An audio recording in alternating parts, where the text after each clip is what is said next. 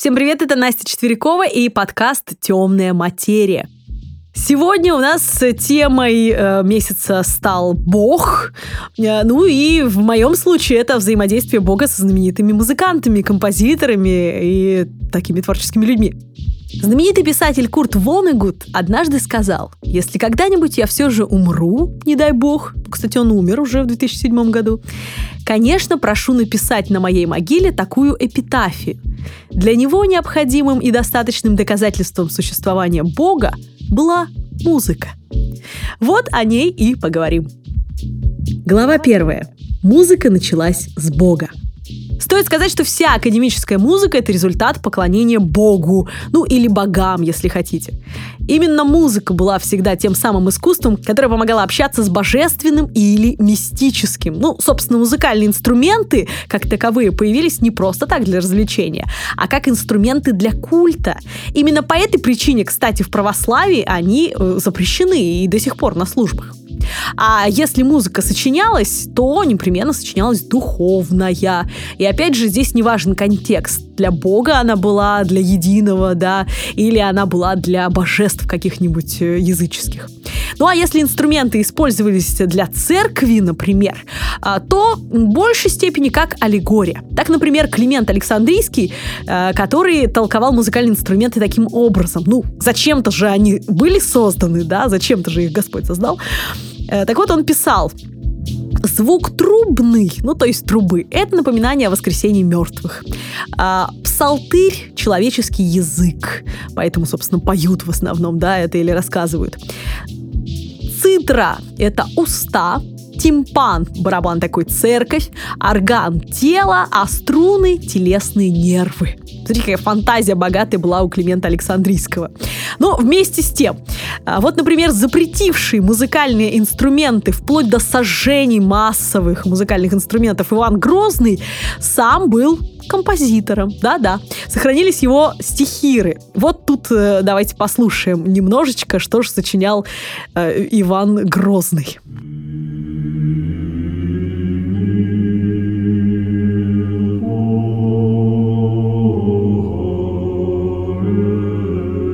Западе вся академическая музыка не состоялась бы таковой, как мы ее с вами знаем, если бы, например, не Папа Григорий I Великий. Да, тоже, видите, как с церковью все связано. А, богоугодное дело. Так вот, на рубеже 6-7 веков в православной традиции, кстати, этого папу зовут Григорий Двоеслов. Ну, вдруг начнете искать, помолиться захотите. Так вот, он изучил огромное количество текстов, напевов, отобрал э, и признал богоугодными и богодуховенными всего лишь 200 песнопений, исполнение которых он разрешил э, вот в церковном э, году, да, по определенным дням, там, и праздникам и так далее.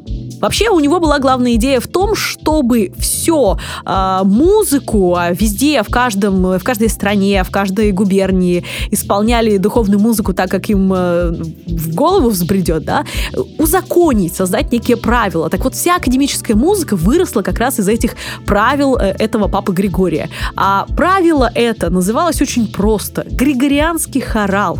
И это была мелодия, которая, собственно, легла в основу огромного количества музыкальных произведений. Э, сначала в эпоху Григория, а потом впоследствии и вообще в основу всей э, музыки классической. Я вам сейчас его спою, но только сразу предупреждаю, что как только вы его услышите, вы будете слышать этот григорианский хорал повсюду. И не только в музыке классиков типа Баха, Моцарта, Верди, Листа, не знаю, Рахманинова, но и даже в саундтреках к «Властелину колец», «Звездным войнам» и многим другим фильмам. Их очень часто используют э, композиторы киношные для того, чтобы погрузить нас с вами в волнующую мистическую атмосферу фильма. Готовы? Назад пути не будет. Фа, ми, фа, ре, ми, до, ре, ре, фа, фа, соль, фа, ми, ре, до, ми, фа, ми, ре, ля, до, ре, ре, ре, до, ми, фа, ми, ре, ре. Ну вот, все. Теперь э, и у вас будет эта штука все время в голове крутиться.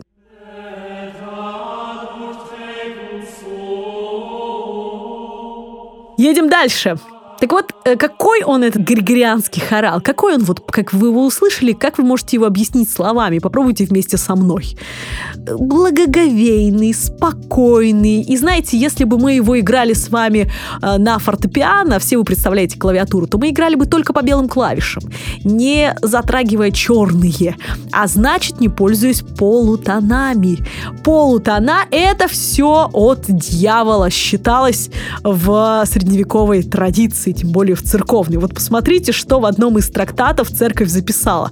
Мелодии мы должны выбирать бесстрастные, разнеживающие звуки хроматические, предоставим людям, устраивающим грязные кутежи. Это я вас еще спасла, потому что дальше речь шла о проститутках в прямом смысле слова. Именно они используют хроматические звуки, потому что они эмоциональные. Вообще, если бы не было этих хроматических звуков в народной культуре, спасибо народной культуре за то, что у нее там они были, то церковная традиция композиция дала бы нам очень-очень скучную, ну извините, но скучную музыку. Что такое хроматические звуки? Ну, это, например, э, до, просто до, да, звук. А если мы его повысим на полтона, у нас будет до диез. И это уже эмоция какая-то, это уже что-то, с чем можно в конце концов работать. А, так что э, как раз кутежи грязные и эти хроматические звуки пришли из народной культуры в академическую музыку. Ну а сегодня Григорианский хорал в своем каноническом виде, он сохранился, но, правда, в монастырях со строгим монашеским уставом. А вообще и в церковной музыке, и в светской музыке, и в академической музыке везде используются хроматизмы э, давно достаточно уже, чтобы эмоцию вызвать у человека, даже по отношению к Богу. Но в музыке европейских э, и русских классиков, Баха, опять же, там Листа, Рахманинова и Моцарта и других, можно услышать очень много вариаций на вот известные эти григорианские хоралы. А, можете послушать, например, реквием Моцарта «Диес Ире» кусочек.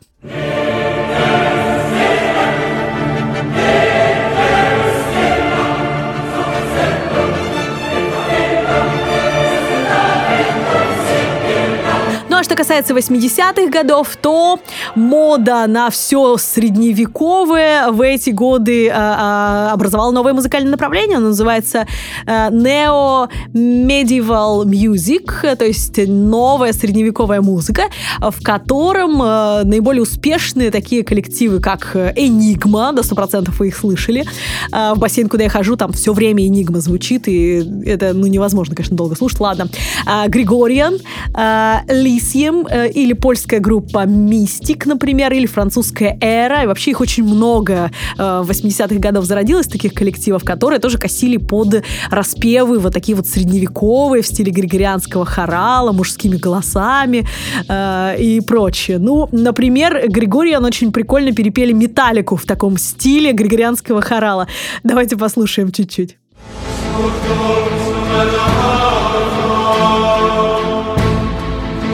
niemals vor Никакой академической музыки не было бы, если бы не один прекрасный монах-бенедиктинец Гвида из Орецио, или Гвида Аретинский называют его. Именно он придумал нотную запись, уже более-менее похожую на то, что мы с вами знаем. Так вот, музыку всегда э, записывали, вообще-то как-то записывали, да. Например, в Древнем Китае музыку записывали цифрами, а в Древней Греции буквами. Но за средневековую эпоху, естественно, это все растерялось и потерялось, это знание.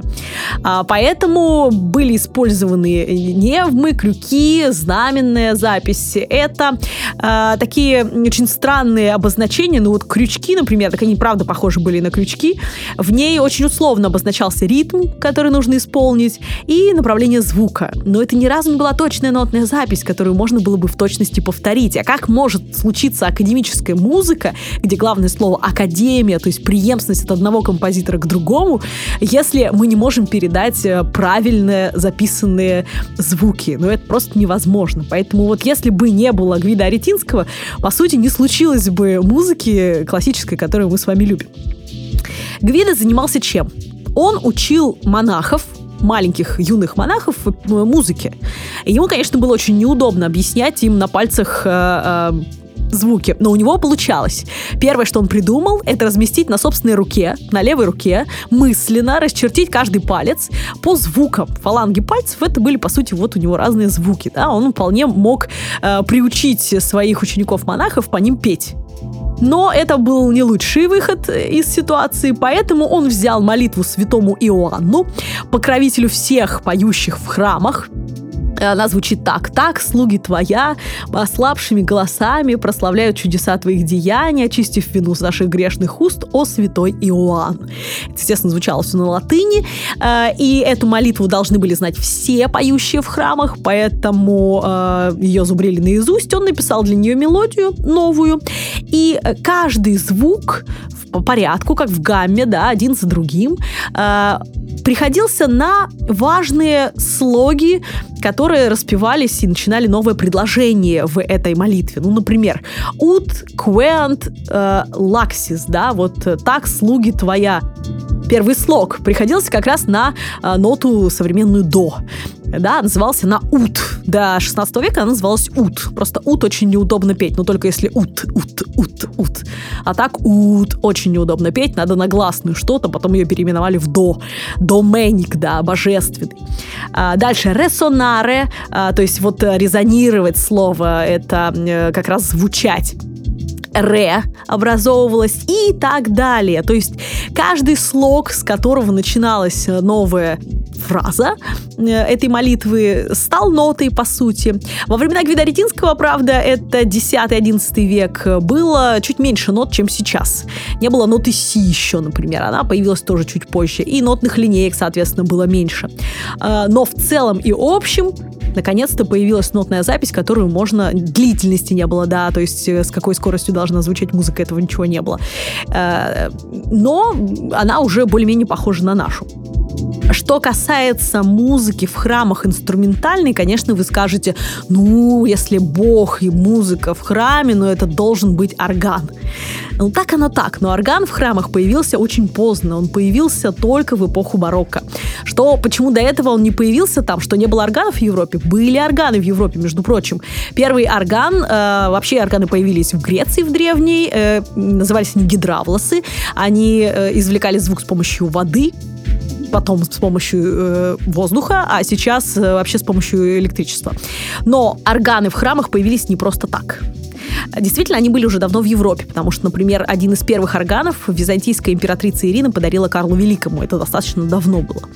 А, но он и стоял у него в, во дворце, да и все. И вот так органы и были во дворцах. Никто не думал их использовать в службах. До того времени, пока не пришел Мартин Лютер и э, переманил огромное количество людей на свою сторону э, в лютеранские храмы, в которых все очень скудно, просто, потому что Богу не нужны наши деньги, золото и украшения, Богу нужны наши молитвы по словам Лютера, да. Э, и когда католическая церковь поняла, что огромный отток просто людей идет из церкви католической, да, а это же деньги, это деньги как минимум, а потом уж прихожане, конечно, и все верующие, э, они решили, что надо как-то оформить так храмы, чтобы человеку захотелось там быть. И поэтому, если вы будете в Риме и поедете в Ватикан и зайдете в собор Святого Петра, ахните и скажете, боже мой, вот здесь живет Бог наверняка, потому что, ну, невероятная красота, лучшее произведение искусства, все там собрано, это просто удивительная красота вокруг. И к тому же представьте себе, что среди этой красоты где-то сверху на вас неожиданно, вот вы никогда не слышали орган в храме, начинает звучать вот это да, вот это тарадам, тарадарадарам, например, или что-нибудь еще. То есть вы в этот момент, э, просто у вас подкашиваются ноги. И вообще, если вы ни разу не слышали в храмовом пространстве орган, надо сходить в костел, потому что это действительно производит впечатление. И э, для людей той эпохи, я думаю, что это еще и было впечатление божественного некого вот голоса, который разговаривает с вами. Кстати, если еще в сочетании э, с детским хором, то это вообще хор ангелов поет. Ну, то есть это то шоу, это тот эффект вау, который действительно влиял на людей в храмах мистическим образом. А вот именно тогда и появляются органы в храмовом пространстве. И, кстати, первая консерватория в Милане а, тоже появилась при храме. Вот видите, как все с музыкой очень плотно связано все-таки э, божественное. Появилась первая консерватория в 1537 году. Для сравнения, Московская консерватория открылась в 1866 году. Но э, это была консерватория, в которой учили сирот, оставшихся без попечения родителей, их учили музыке, если у них были какие-то способности музыкальные. А позже светские люди тоже захотели, чтобы их детей учили музыке. И поэтому, собственно, они э, отдавали туда своих детей. Вот так и получилось. А вот уж музицирование придворное возникло э, в процессе чумы. Э, вот вы на чем выучились играть во время ковида? А эти ребята на инструментах выучились, да. Во время эпидемии чумы страшно было приглашать музыкантов с улицы, и поэтому вот придворное музицирование именно тогда развелось. Это коротко о том, почему музыка все время была связана с Богом. Глава вторая. Бог и Бах. У Глеба Семенова в 1966 году было написано такое стихотворение замечательное про Баха, которое мне безумно нравится. И кончается оно такими строками. Там, над обломками эпох, с улыбкой на губах, ведут беседу Бах и Бог, седые Бог и Бах. Уж очень мне нравится это стихотворение. Кстати, про Баха есть стихи и у других э, замечательных поэтов. Ну, например, э, у Галича есть стихотворение тоже про Бога и Баха. Э, но вот эти строки мне как-то особенно греют душу и особенно близки. Как известно, Иоганн Себастьяна Баха миру открыли романтики только в XIX веке. В частности, автор свадебного марша Мендельсон. Тот самый, который пам, как тарадатам, тарадатам, тарадам, тарадатам, там, парам пам пам пам пам Ну, вы знаете. А, так вот, до 19 века имя Баха не было популярно, как и его музыка. Немногие, среди которых был и Моцарт, кстати, ценили великого композитора. С фамилией Бах скорее ассоциировались имена его сыновей, которые были композиторами классической уже эпохи. А, их знали гораздо лучше, чем их э, знаменитого сейчас отца. И, знаете, такое ощущение, что Бах э, прекрасно знал, что его произведения многие начнут исполнять гораздо позже, чем он их напишет. Есть такое ощущение. Каждый раз, когда он садился писать музыку, он записывал над нотным станом э, в начале «Господи, помоги». А в конце партитуры он всегда оставлял надпись «Соли Део Глория» — «Одному Богу слава». И одно из главнейших произведений Баха — это знаменитое его месса си минор, или так называемое высокое месса, которое он писал практически всю свою жизнь. Ему было где-то лет 20, когда он начал ее писать, и закончил он ее перед самой смертью, а умер он в 65. Представьте себе, какое гигантское произведение он писал. Бах писал эту мессу, прекрасно понимая, что она никогда не будет исполнена при его жизни. Видимо, даже, может быть, рассчитывая на то, что до 19 века тоже. Те части мессы, которые исполнялись э, в его эпоху в лютеранской церкви э, Кирии Лейсон и Глория, это вот две разных части, да, они были настолько масштабные, что в богослужебной практике, ну, просто их невозможно было представить вообще. А тем более в протестантской церкви э, месса так длинно не исполнялось вообще. Да, Бах был протестантом. Э, помните об этом, когда будете слушать его произведения, написанные для католической церкви, потому что он э, работал как раз и на город, и на католическую церковь, несмотря на свое э, вероисповедание. Для вообще для чего убежденному протестанту-лютеранину писать абсолютно католическую мессу, потому что э, месса Семинора, она такая очень католическая прям. Э, Причем вообще ее называют лучшей мессой всех времен народов, но зачем ему это нужно было? Зачем он как протестант писал, да, такие вещи? Вот э, многие специалисты разные приводят примеры, но, на мой взгляд, он просто выходил в общении с Богом за рамки какой-либо конфессии, за рамки своих протестантско-лютеранских представлений о Боге. Э, ему было это не так важно. Ему было важно э, вступить в некий диалог э, с Всевышним. И знаете, когда слушаешь произведение Баха, как ни у одного другого композитора чувствуется этот самый диалог. Особенно четко понимается это, когда исполняешь его произведение самостоятельно. На каждый интонационный вопрос когда идет мелодия вверх, да, какой-то вопрос задается, ты получаешь такой же интенционный ответ. И это невероятное ощущение, когда ты вот вникаешь в это все, и э, его описываю не только я, да, которая там э, криво-косо, но играет на фортепиано, но его описывают и многочисленные исполнители музыки Баха.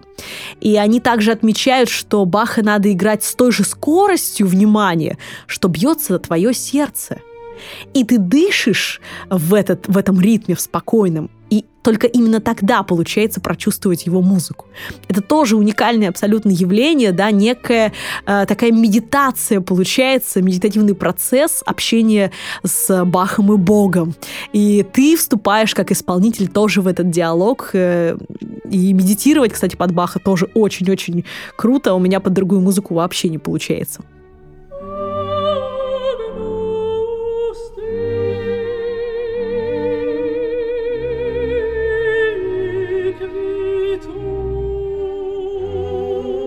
Тому же Бах зашифровал в своей музыке Библию. Да, и такое было. Дело в том, что у него есть произведение, которое называется «Хорошо темперированный клавир», ХТК, так называемое, в двух томах. И некоторые исследователи объясняют, э, почему это произведение написано в двух томах. А потому что Библия тоже в двух томах написана, как вы знаете, есть Ветхий Завет, а есть Новый Завет. Э, сам же Бах, когда э, это произведение произвел на свет, написал на обложки, и обложка сохранилась. Хорошо темперированный клавир или прелюдии и фуги по всем тонам и полутонам, то есть по всем тональностям. Вот э, поэтому их тоже 24 в одном томе и во втором тоже 24, потому что все тональности использовал. Для пользы употребления стремящихся к учению музыкальной молодежи, равно как и для особого времяпрепровождения тех, кто в таком учении уже преуспел. Сочинено и изготовлено Маде Ин Иоганном Себастьяном Бахом, ныне великокняжеским Ангаль Кёцким, э, капелемейстером и руководителем руководителем камерной музыки в 1722 году. Так вот, если вы погуглите в интернете, то э, вы найдете, ну, например, ХТК, Библия, что-нибудь такое, э, то вы найдете наверняка таблицы, которые составлены музыковедами достаточно уже давно, э, в которых они анализируют э, те или иные фрагменты из ХТК Баха и ассоциируют их э, с тем или иным э, библейским сюжетом. И это получается очень здорово, действительно. Вот мы с вами сейчас попробуем это сделать. Э, мы сейчас для вас включим э, замечательную э, прелюдию до мажор из первого тома, э, который будет исполнять Святослав Рихтер, гениальный пианист. И вы услышите такое приятное шершание пластинки. Вот давайте сейчас включим.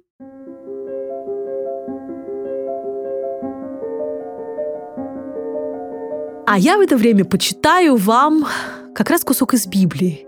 И вы попробуйте прочувствовать этот светлый луч, который проникает э, к, к Марии в комнату, да, ангела, который э, говорит с ней. Попробуйте. Ангел, войдя к ней, сказал, «Радуйся, благодатная, Господь с тобою. Благословенна ты между женами». Она же, увидев его, смутилась от слов его и размышляла, что бы это было за приветствие. И сказал ей ангел, «Не бойся, Мария, ибо ты обрела благодать у Бога. И вот зачнешь ваш чреве и родишь сына, и наречешь имя ему Иисус. Он будет велик и наречется сыном Всевышнего, и даст ему Господь Бог престол Давида, отца его, и будет царствовать над домом Иакова вовеки, и царству его не будет конца. Ну как, пробрало вас? Действительно круто получается, да, когда э, сюжет соотносится с музыкой. И таких шифровок у Баха очень много. И я сейчас просто не буду останавливаться и долго рассказывать, каким образом музыковеды вычленяют это, потому что это бывает в фактуре музыкальной, да, вот это, например, луч солнца, да, который вот рисует обычно Леонардо да Винчи и другие, когда рисуют Благовещение, как Святого Духа изображая, который снисходит на Марию. Или это может быть э, рисунком музыкальным из нот, который похож, например, на крест, или тональности, которые тоже из века в век все время демонстрируют те или иные ощущения, те или иные психологические чувства. А, и это тоже все воплощается и помогает музыковедам анализировать его произведения. Вообще у Баха, конечно, очень много интересного.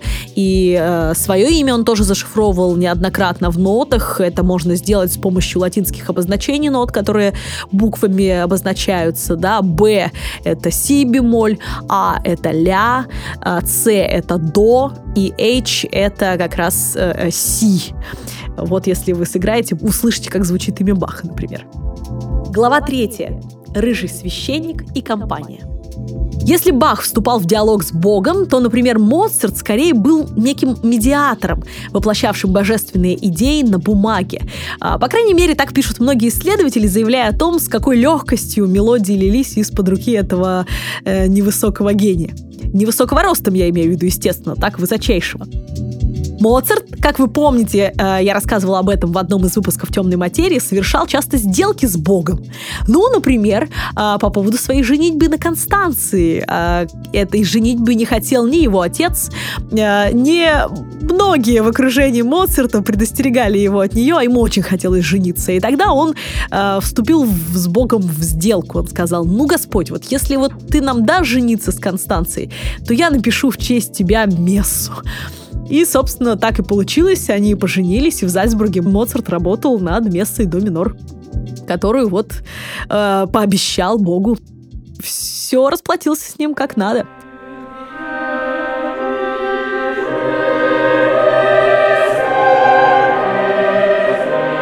Так что, как вы понимаете, Моцарт с Богом был на короткой ноге, как мне кажется. Даже если этого не осознавал. А, интересная история Вивальди, Антонио Вивальди, потому что Антонио Вивальди — это композитор барочной эпохи, а, он был гораздо раньше, чем Бах родился, а, и в прямом смысле слова он был священником. Да, и Бах, и Моцарт писали для церкви и по ее заказу, но сана они при этом не получали. А вот этот был рукоположен. Виной всему было его слабое здоровье. Запутала? Поехали разбираться. В 1678 году родился один из величайших композиторов Антонио Вивальди. Он появился на свет семимесячным, и э, у него при родах, видимо, что ли, травма была какая-то, сдавлена была грудь, которая впоследствии не давала ему спокойно дышать. Его отец, э, от которого он, кстати, унаследовал рыжую копну волос, всегда Вивальди описывают как такого э, дьявола с рыжими волосами, при этом в сане священника, очень красивый, по-моему, образ. Так вот, его отец Джованни Батиста Вивальди, он был музыкантом, скрипачом-виртуозом и играл э, в оркестре Святого Марка. Ясное дело, что сын э, пошел бы по его стопам, и он пошел по его стопам. Но отец понял, что из-за проблем со здоровьем, а, а, из-за недуга Антонио было даже тяжело подниматься по лестницам. Он передвигался по дому, э, его настигали приступы астмы. Представьте себе, как тяжело ему было жить.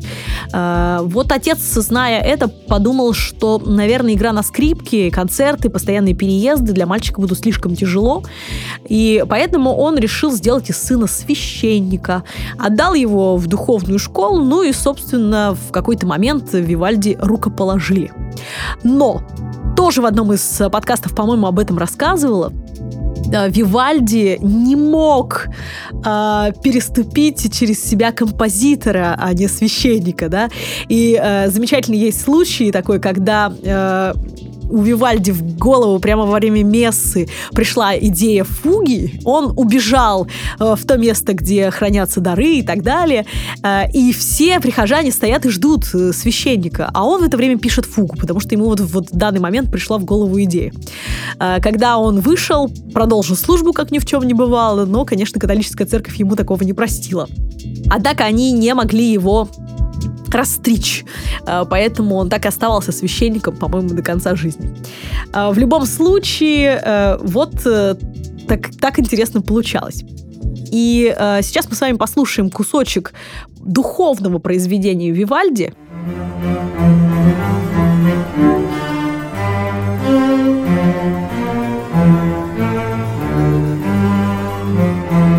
Вивальди стал тем, кто ввел в обиход жанр вообще инструментального концерта. Концерт в переводе это состязание. В общем смысле слова э, это состязание нескольких музыкантов да, на сцене. А вот в узком смысле слова это жанр музыкальный, где солирующий инструмент соревнуется со всем оркестром.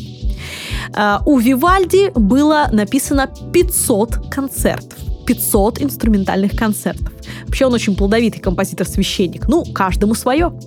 А вот знаменитые концерты, например, Сергея Васильевича Рахманинова, пересчитать хватит пальцев на одной руке. Но вместе с тем, если вы любого человека спросите, э, какой концерт музыкальный он знает, наверняка он скажет второй концерт Рахманинова, потому что это самая знаменитая музыка.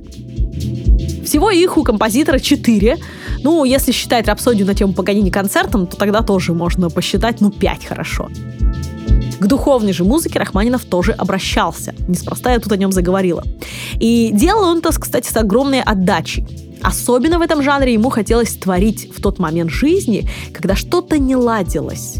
Вообще написание духовных произведений для композиторов 19-20 века это было своего рода э, такое замаливание грехов.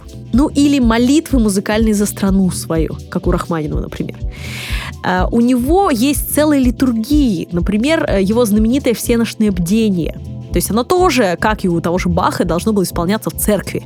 Но, естественно, в церкви ни разу это не исполнялось. Почему? Потому что это слишком эпичная для церкви музыка, слишком эмоциональная, и она ни в коем случае не бесстрастная, как мечтал, там, помните, э, священники средневековые. Ее слушаешь и оторваться не можешь. О какой службе может идти речь? О какой молитве может идти речь? Да ты все забываешь, когда слушаешь эту музыку. Знаете, однажды мне удалось послушать э, эту литургию в Рахманинова в Исаакиевском соборе в полной темноте. Представьте себе, а, я попала на концерт Рахманинова «Всенешнее бдение» в э, Исаакиевском соборе, великолепном, прекрасном, невероятном. Начиналось это все где-то в 8 вечера. Это была поздняя осень, то есть уже было темно абсолютно везде. Ты заходишь в абсолютно темное храмовое пространство. Люди все стоят. Людей было не так много. И э, поет хор, как и сейчас вы слышите. И каждый раз, когда хор поет о том или ином событий, да, там, связанным с библейской историей, а, в этот момент подсвечивается лучом из этой кромешной темноты а, какое-то, а, какая-то икона или какая-то вот фреска в Исаакиевском соборе. Это невероятное было ощущение, просто, знаете, ну, ноги тряслись, вот настолько это было проникновенно, конечно. И это был абсолютно новый подход вообще к Богу да, через музыку. Абсолютно новый подход. И в финале, когда речь шла о воскресении Христа, знаменитая мозаика, которая на окне находится Исаакиевского собора и была задумана таким образом, что ее подсвечивали еще в 18-19 э, веках, чтобы э, вот этот вот свет показывал, как будто Христос действительно выходит из храмового пространства прямо на тебя и вот этот луч света его высвечивает, да, и это было, ну, просто, конечно, невероятно. Я э, все время думаю о том, что, может быть, э, церковное пространство э, нужно использовать для вот таких вот перформансов, чтобы повзаимодействовать со Всевышним. И уж точно музыку Рахманинова использовать, потому что, ну, она такая эмоциональная, просто класс. А писал он эту музыку э, накануне революционного 17 года. Писал он его в 1915 году, это все ночные бдения. В тот момент, когда э, дела его в России, его планы о жизни в России рушились на глазах, и он понимал, что единственным путем для него и его семьи может стать иммиграция. И примерно, кстати, та же история случилась и у еще одного русского композитора-иммигранта, э, у Игоря Стравинского – когда он писал свою симфонию псалмов и обратился к ней э, в этой э, симфонии к духовной музыке.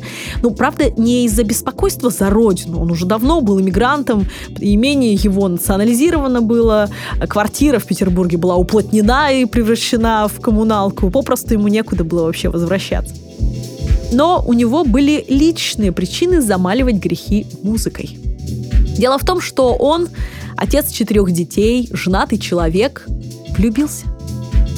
Да еще и в жену своего э, сценографа, художника Судейкина. Звали ее Вера. Стравинскому было около 40, ей примерно 33, и он просто разрывался между чувством к Вере и своей семьей. Его сын писал такие воспоминания. Он писал, мой отец вел двойную жизнь. Я уверен, что он очень страдал от этой ситуации, но у него была страсть, и он не мог с ней справиться. Представьте себе, какая ситуация.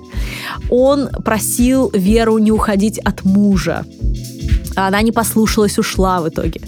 А, Стравинский начал вести двойную жизнь. Он даже пытался познакомить э, жену с э, этой Верой. Но это тоже, естественно, не привело никаким положительным последствиям. И вот только после смерти своей жены а, он женился на Вере Артуровне, и они прожили еще одну счастливую жизнь вместе. Но до этого от страшных мук совести он уходил только молясь своей музыкой. Таким образом он сотворил вот эту симфонию псалмов. Давайте послушаем кусочек.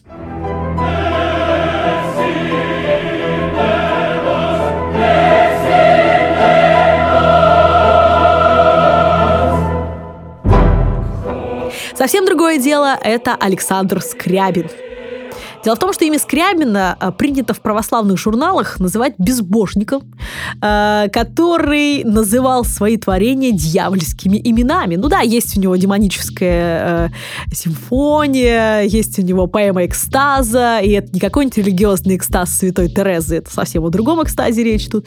Но скорее не в мистических названиях Скрябина дело.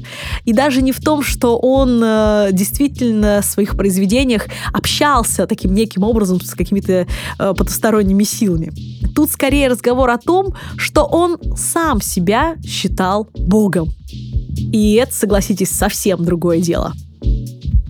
Дело в том, что э, Александр Николаевич Скрябин родился в тот же день, что и Иисус Христос по старому стилю. И с тех самых пор считал себя мессией. А он на полном серьезе думал, что именно он творец, демиург, композитор должен спасти мир от революции, крови и всяких ужасов их страхов.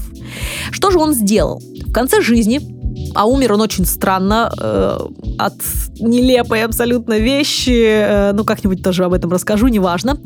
А у нас же будет тема, наверное, про болезни и смерть. Практически перед самой смертью, э, но он не знал, что он умрет, он начал работать над крупным э, симфоническим произведением, которое назвал поэмой «Прометей». Симфоническая поэма «Прометей».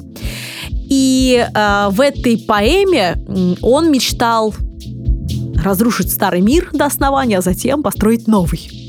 Но каким образом? А вот сейчас задумайтесь, как он себя ставил на место Бога. Это просто невероятно. Так вот, Скрябин придумал такую штуку. Это такой вселенский флешмоб должен был быть, в котором композитор стоит в центре всего, в Тибете, на берегу озера, э, натянут такой полусферический купол, который, отражаясь в этом озере, образует полную, значит, сферу. Все люди на планете должны были, если умеют играть, подыгрывать, если умеют петь, петь, если умеют танцевать, танцевать а, под эту музыку, под этот ритм. А, представьте себе, вся планета должна была участвовать в этом флешмобе, должна была исполнять это произведение Скрябина. А он должен был быть в центре и своей творческой энергией, соответственно, созидать весь этот процесс. Это еще не все. В этом произведении у него есть э, цветовая строка. Скрябин был синестетом, то есть он слышал звуки э, цветами. И э, представьте себе, он прописал эту строку э, в своих нотах для нет не людей и нет не для техники того времени, а для луны и звезд, которые должны были подсвечивать это все дело. И вот этот вселенский флешмоб э, должен был сделать что? От вибраций музыкальных вся наша планета должна была пух, взорваться. Но на ее месте, поскольку она была взорвана музыкой, должна была возникнуть новая, только в любви рожденная, только, значит, без всяких революций, без крови, без войны, новая планета. Вот что мечтал сделать бог Скрябин. Представьте себе, конечно, его православные недолюбливают до сих пор.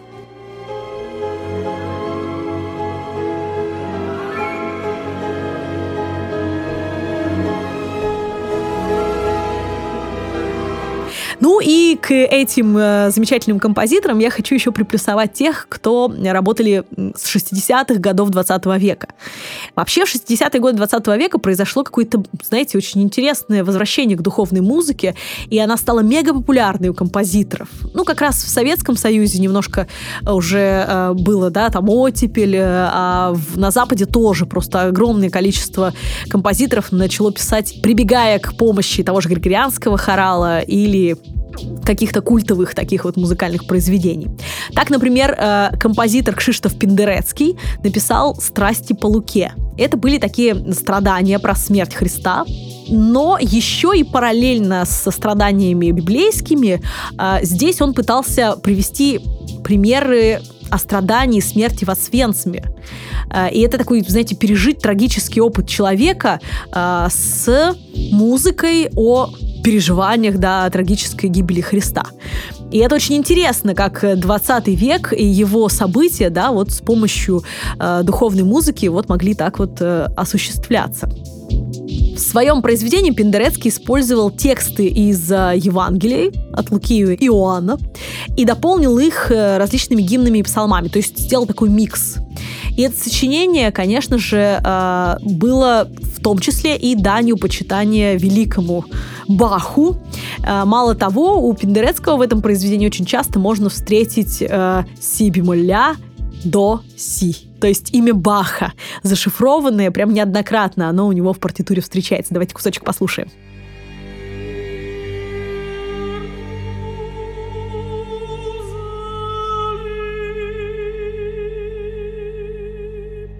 А в 1980 году Софья Губайдулина, еще одна замечательная композиторша, написала скрипичный концерт «Оферториум», посвященный э, одному знаменитому дирижеру-исполнителю Гидеону Кремеру.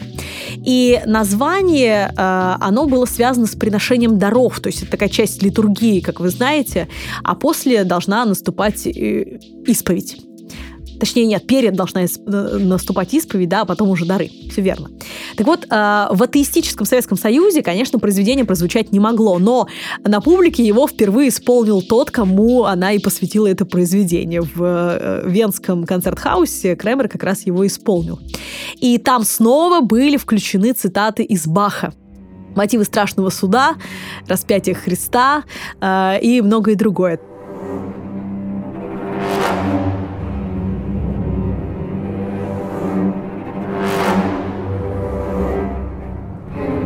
А еще у нее есть композиция «Семь слов» 1982 года для... Э, зацените, какой классный инструментарий. Э, виолончель, баян, оркестр. И каждая из партий музыкальных будет символизировать э, лица Святой Троицы. Как вы думаете, баян э, кого из Святой Троицы символизирует? Оказывается, он играет роль Бога Отца. Моя мама баянистка, наверное, сейчас очень порадовалась. Виолончель Христа изображает, а оркестр Святого Духа. А смотри, как интересно, да, помните, вначале я вам рассказывала, как Климент некий, да, э, инструменты пытался переосознать с помощью религии, а здесь вот э, Софья Губайдулина все наоборот как раз сделала.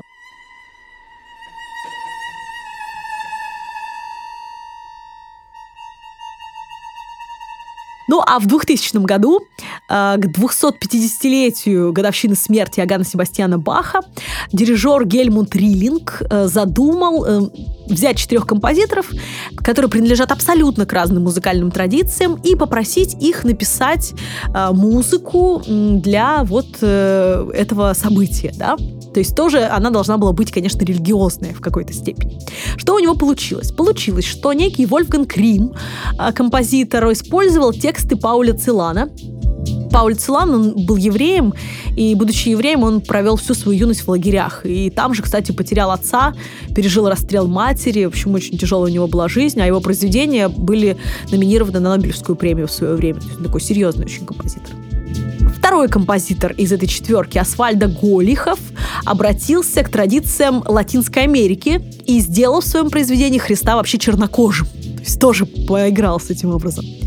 А, следующим композитором был Дань Тунь, э, простите, Тань Дунь.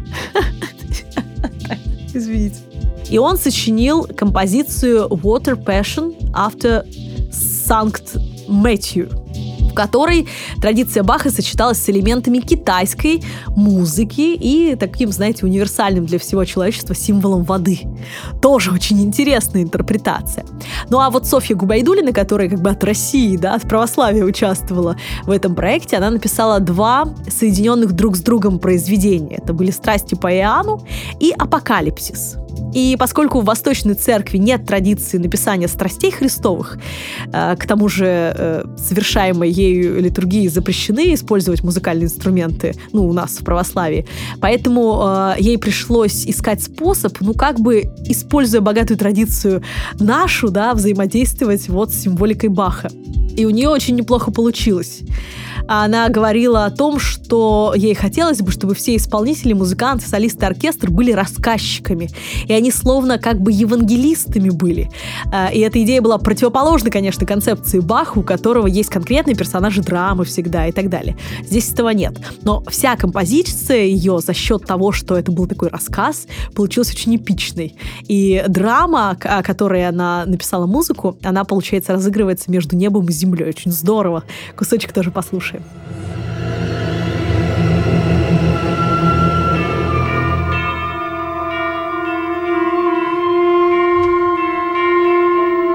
Вот такая вот история про Бога и музыкантов. Уверена, у вас тоже есть множество примеров. Предлагаю поделиться ими в комментариях в телеграм-канале Темной материи, а, в, просто в комментариях к подкасту. И в конце концов, мы же здесь с вами затем и собираемся, чтобы порассуждать. Оставляю вас с самым, на мой взгляд, оптимистичным произведением на божественную тему от маэстро Генделя. До встречи!